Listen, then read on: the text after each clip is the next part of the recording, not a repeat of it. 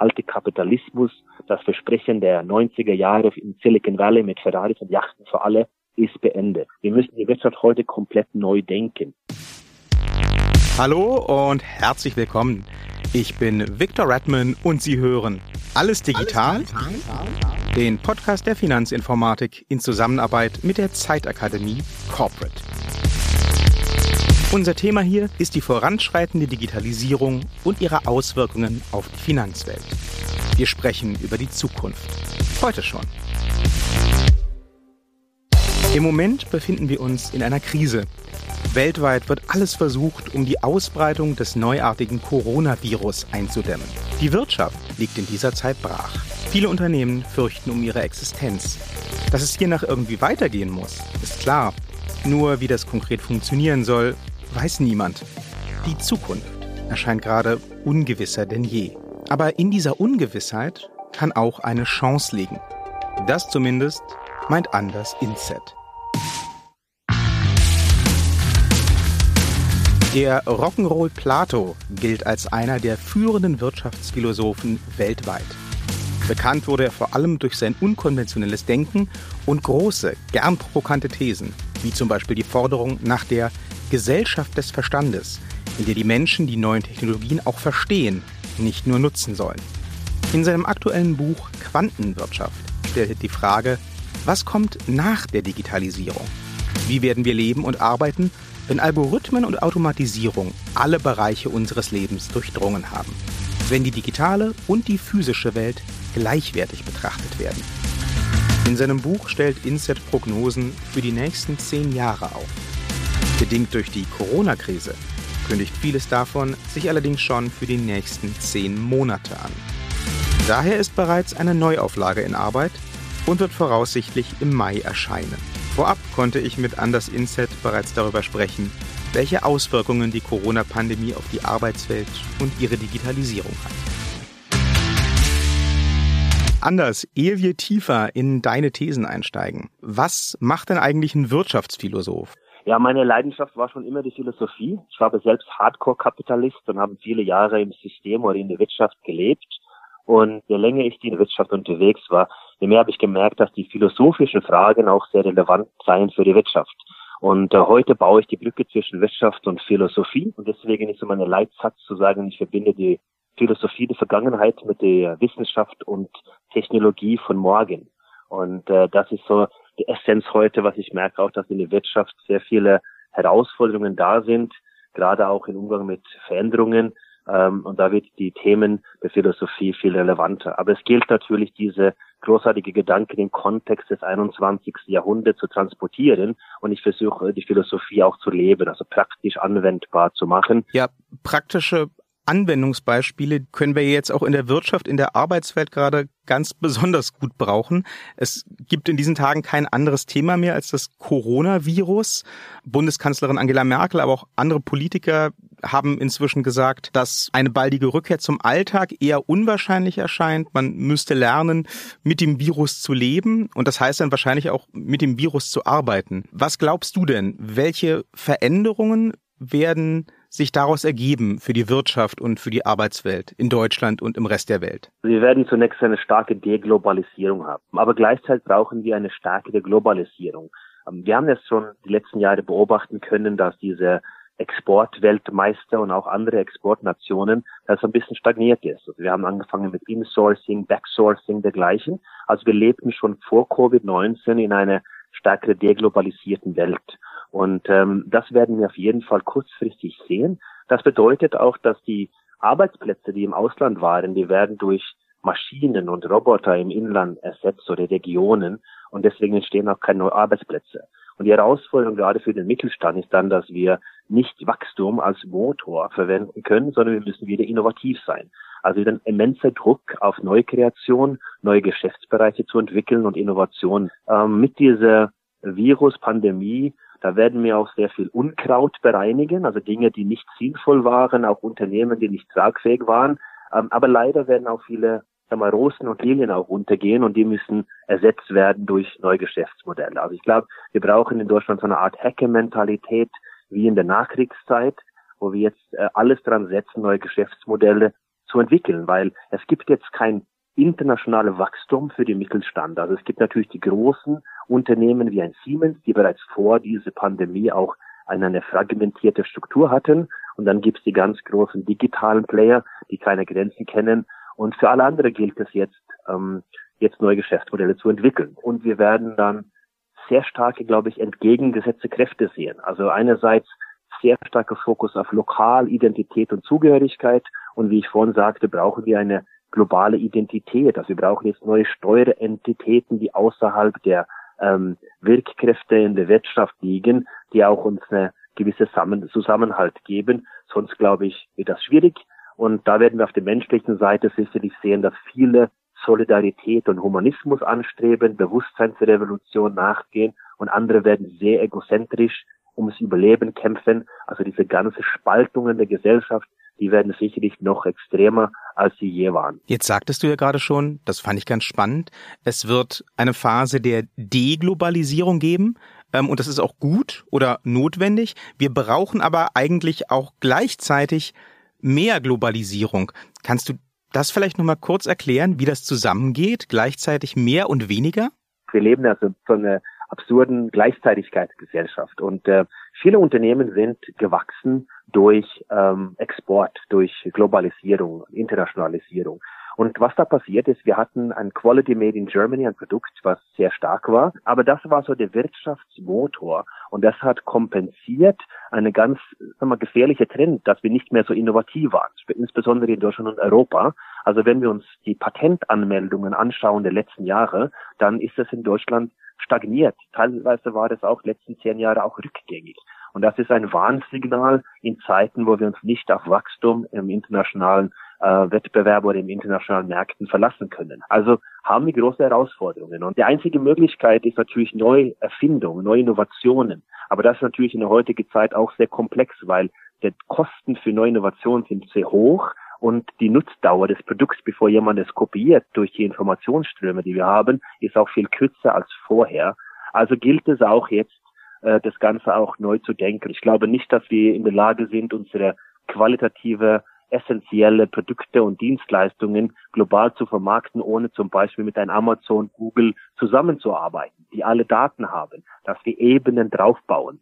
Was wir auch sicherlich sehen werden in Sachen Globalisierung, es werden ganz viele mikro-internationale Firmen entstehen. Dadurch, dass es heute nichts mehr kostet und wir auch die digitale Zugänge haben, kann man natürlich solche Unternehmen wunderbar richten. Aber die sind keine großen Unternehmen. Also sobald sie größer werden, werden sie gekauft oder integriert werden. Die können die Großen ärgern. Aber da werden wir diese Micropreneurship, da werden wir einige sehen. Und das ist dann diese Parallelgesellschaft, also stärker auf regional, lokal, aber gleichzeitig auch andere Ströme in Richtung einer mehr globale und verbundene Welt. Wenn wir in dem Hinblick jetzt mal auf die Finanzbranche gucken wollen, was bedeutet diese Entwicklung denn für Banken, insbesondere vielleicht für Sparkassen, die ja vom persönlichen Kontakt mit den Kunden leben? Man hat jetzt mit Covid-19 gesehen, was möglich ist. Ja?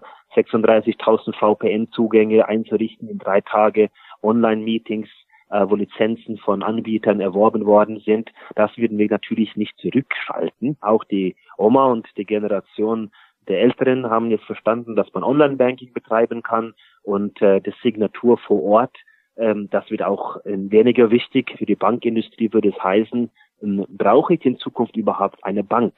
Äh, und da wäre wahrscheinlich die Frage, nein. Brauche ich Banking, also das, die Dienstleistungen, der Service? Dann wäre die Antwort ja. Und dann gilt es da und sagen, was mache ich eigentlich? Ich bin Vertrauensvermittler. Also ich bin ein Bank und ich habe die höchste Vertrauen zu den Menschen. Und da geht es darum, wie kann ich mit diesem Vertrauen neue ähm, Produkte und Themen entwickeln. Die einfachsten Dinge, die brauchen keinen menschlichen Kontakt, aber diese Vertrauen, das man zu den Menschen hat, das gilt zu pflegen. Aber nicht mit den alten traditionellen Leistungen, sondern mit neuen Themen. Und da gibt es sicherlich viele, und die muss man sich trauen, auch zu probieren. Und da kann man natürlich auch die Menschen dazu bringen, auch im physischen Kontakt zu treten. Das heißt also, wenn ich das richtig verstehe, dass die Krise für die Digitalisierung was Positives ist, ein Beschleuniger ist. Welche Chancen entstehen jetzt gerade in Sachen Digitalisierung, in Sachen Technologie, in Sachen Innovation? Die Chancen müssen wir erfinden, ergreifen, nutzen, äh, wie auch immer. Also die Digitalisierung, diese digitale Transformation es ist eine wahnsinnige Beschleunigung von Technologien, die ohnehin gekommen wären. Da gilt es jetzt, sich mit der Technologie auseinanderzusetzen. Also wenn ich jetzt ein simples Beispiel nehme und sage, ähm, ein Darlehensantrag kann ich digital als PDF mit einer digitalen Signatur auch jetzt einreichen. Dann ist es keine Innovation. Das ist ein State of the Art inzwischen Lösung, die einfach viele versäumt haben zu integrieren. Also ist es natürlich ein Beschleuniger, ähm, ein Effizienzsteigerer, ein Automatisierer ähm, und alledem, was neu kommen sollte, das müssen wir erstmal erfinden. Weil darauf werden natürlich alle auch im Wettbewerb stehen. Und da haben andere, vielleicht andere Branchen sogar, einen riesen Vorteil. Also wenn jetzt ein Amazon heute auf Einkauftour geht und kauft sich eine deutsche Bank und eine deutsche Lufthansa und die nationale Bank und nationale Airlines, dann zahlen sie das aus der Portokasse.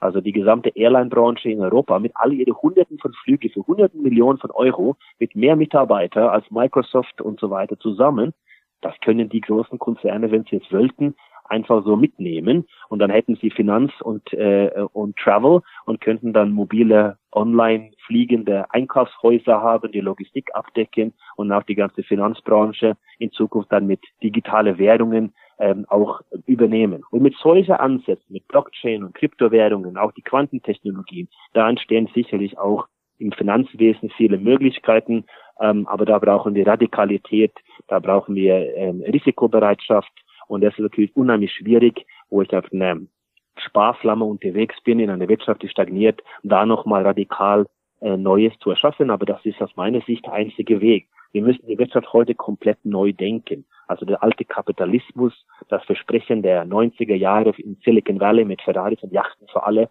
ist beendet. Gutes Stichwort. Wenn du jetzt nämlich sagst, die Menschen müssen ihre Chancen mithilfe der Technologie selbst entdecken, selbst entwickeln.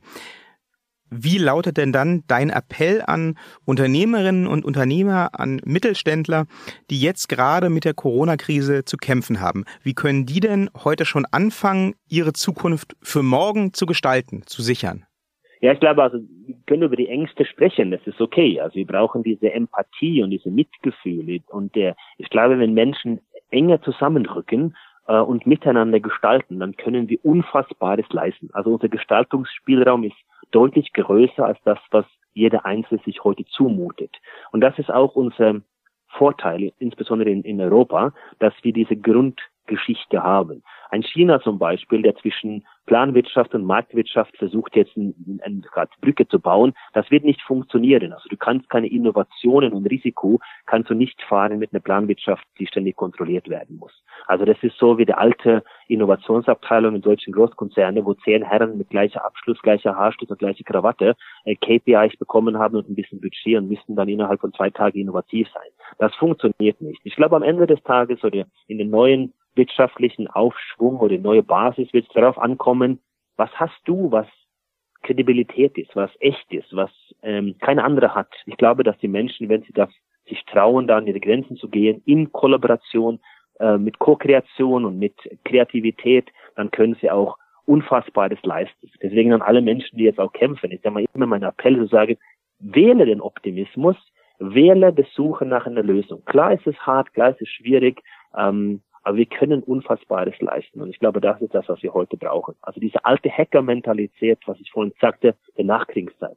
Das bei Teufel komm raus, raus, wir müssen was aufbauen, was größer ist als unser Ego, was größer ist als unser Unternehmen. Da müssen wir hin. Wir merken ja jetzt gerade in dieser aktuellen Gesundheitskrise, dass es eben einen starken Unterschied gibt, gerade in der Wirtschaft zwischen den Leuten, die in einem privilegierten Status sind, denen es jetzt trotzdem noch relativ gut geht. Und auf der anderen Seite haben wir halt die Leute, die wirklich nach wenigen Wochen Corona-Lockdown ganz akut um, um ihre Existenz kämpfen. Wer trägt jetzt in dieser Situation welche Verantwortung? Ja, also die Superreichen müssten ihr Portemonnaie aufmachen. Ich glaube, dass eine Umverteilung, ähm, das ist unvermeidbar. Ähm, aber das auch, das ist kein neues Thema. Also es gab Studien aus 2018, das zeigt, dass in Deutschland die Reichen, die haben am meisten gespart. Die sind die Reichen auf der ganzen Welt. Aber die untere Drittel, die haben nichts gespart. Und es war, wir sind in Europa, nur Rumänien war schlechter als Deutschland dargestellt. Und ähm, das wüs wussten wir vorher. Es ist annehmbar, dass diese Spaltung deutlich größer wird. Wer kauft jetzt die günstigen Aktien ein? Wer wird die ganze Wohnungen aufkaufen, ähm, die jetzt dann im Herbst günstig verkauft werden, wer schnappt sich die günstigen Firmen, die kein Cashflow mehr haben. Das sind natürlich diejenigen, die Kohle haben. Und das ist natürlich eine noch stärkere Spaltung zwischen Arm und Reich. So, ich glaube auch nach den Nationalstaaten, wir brauchen halt eine globale Sichtweise, dass wir da zur Umverteilung, dass es uns gelangt, auch dass die Menschen auch ein gewisser Grenzen haben an, an, an Wohlstand, aber bei 100 Milliarden ist auch genug sein. Ich glaube, das ist unvermeidbar, sonst bricht das System zusammen. So könnte man natürlich auch heute eine Art Crowdfunding äh, oder eine Vertrauensgeld, ja, dass alle Reiche eine Aufruf bekäme, Vertrauensgelder zu verschenken, also einfache ähm, Darlehen, die dann zurückbezahlt werden können, wenn es überhaupt geht und wenn nicht, ist das Geld weg. Ich glaube, in der Richtung müssen wir was erfinden, müssen wir eine Form finden, wo wir diese extreme Spaltung ein bisschen wieder zur Normalität zurückbringen. Und das wird sicherlich auch nach Covid ein großes Thema sein. Glaubst du, dass vielleicht sowas wie ein bedingungsloses Grundeinkommen, was in den letzten Wochen auch immer wieder thematisiert wird, auch eine Lösung sein könnte? Oder geht das für dich in eine falsche Richtung? Da bin ich ein großer Verfechter dafür und ich sehe die Entwicklung in diese Richtung. Wir hätten jetzt die Chance, damit ein bisschen zu spielen und, und versuchen, wie man das finanziert. Ich glaube, für ähm, unsere demokratischen und, und Wohlstandsregion muss es ein, ein absoluter Grundbasis sein. Ich glaube, das ist ein, ein, ein wichtiges Thema, ja. Anders, vielen Dank für das sehr interessante Gespräch, wirklich.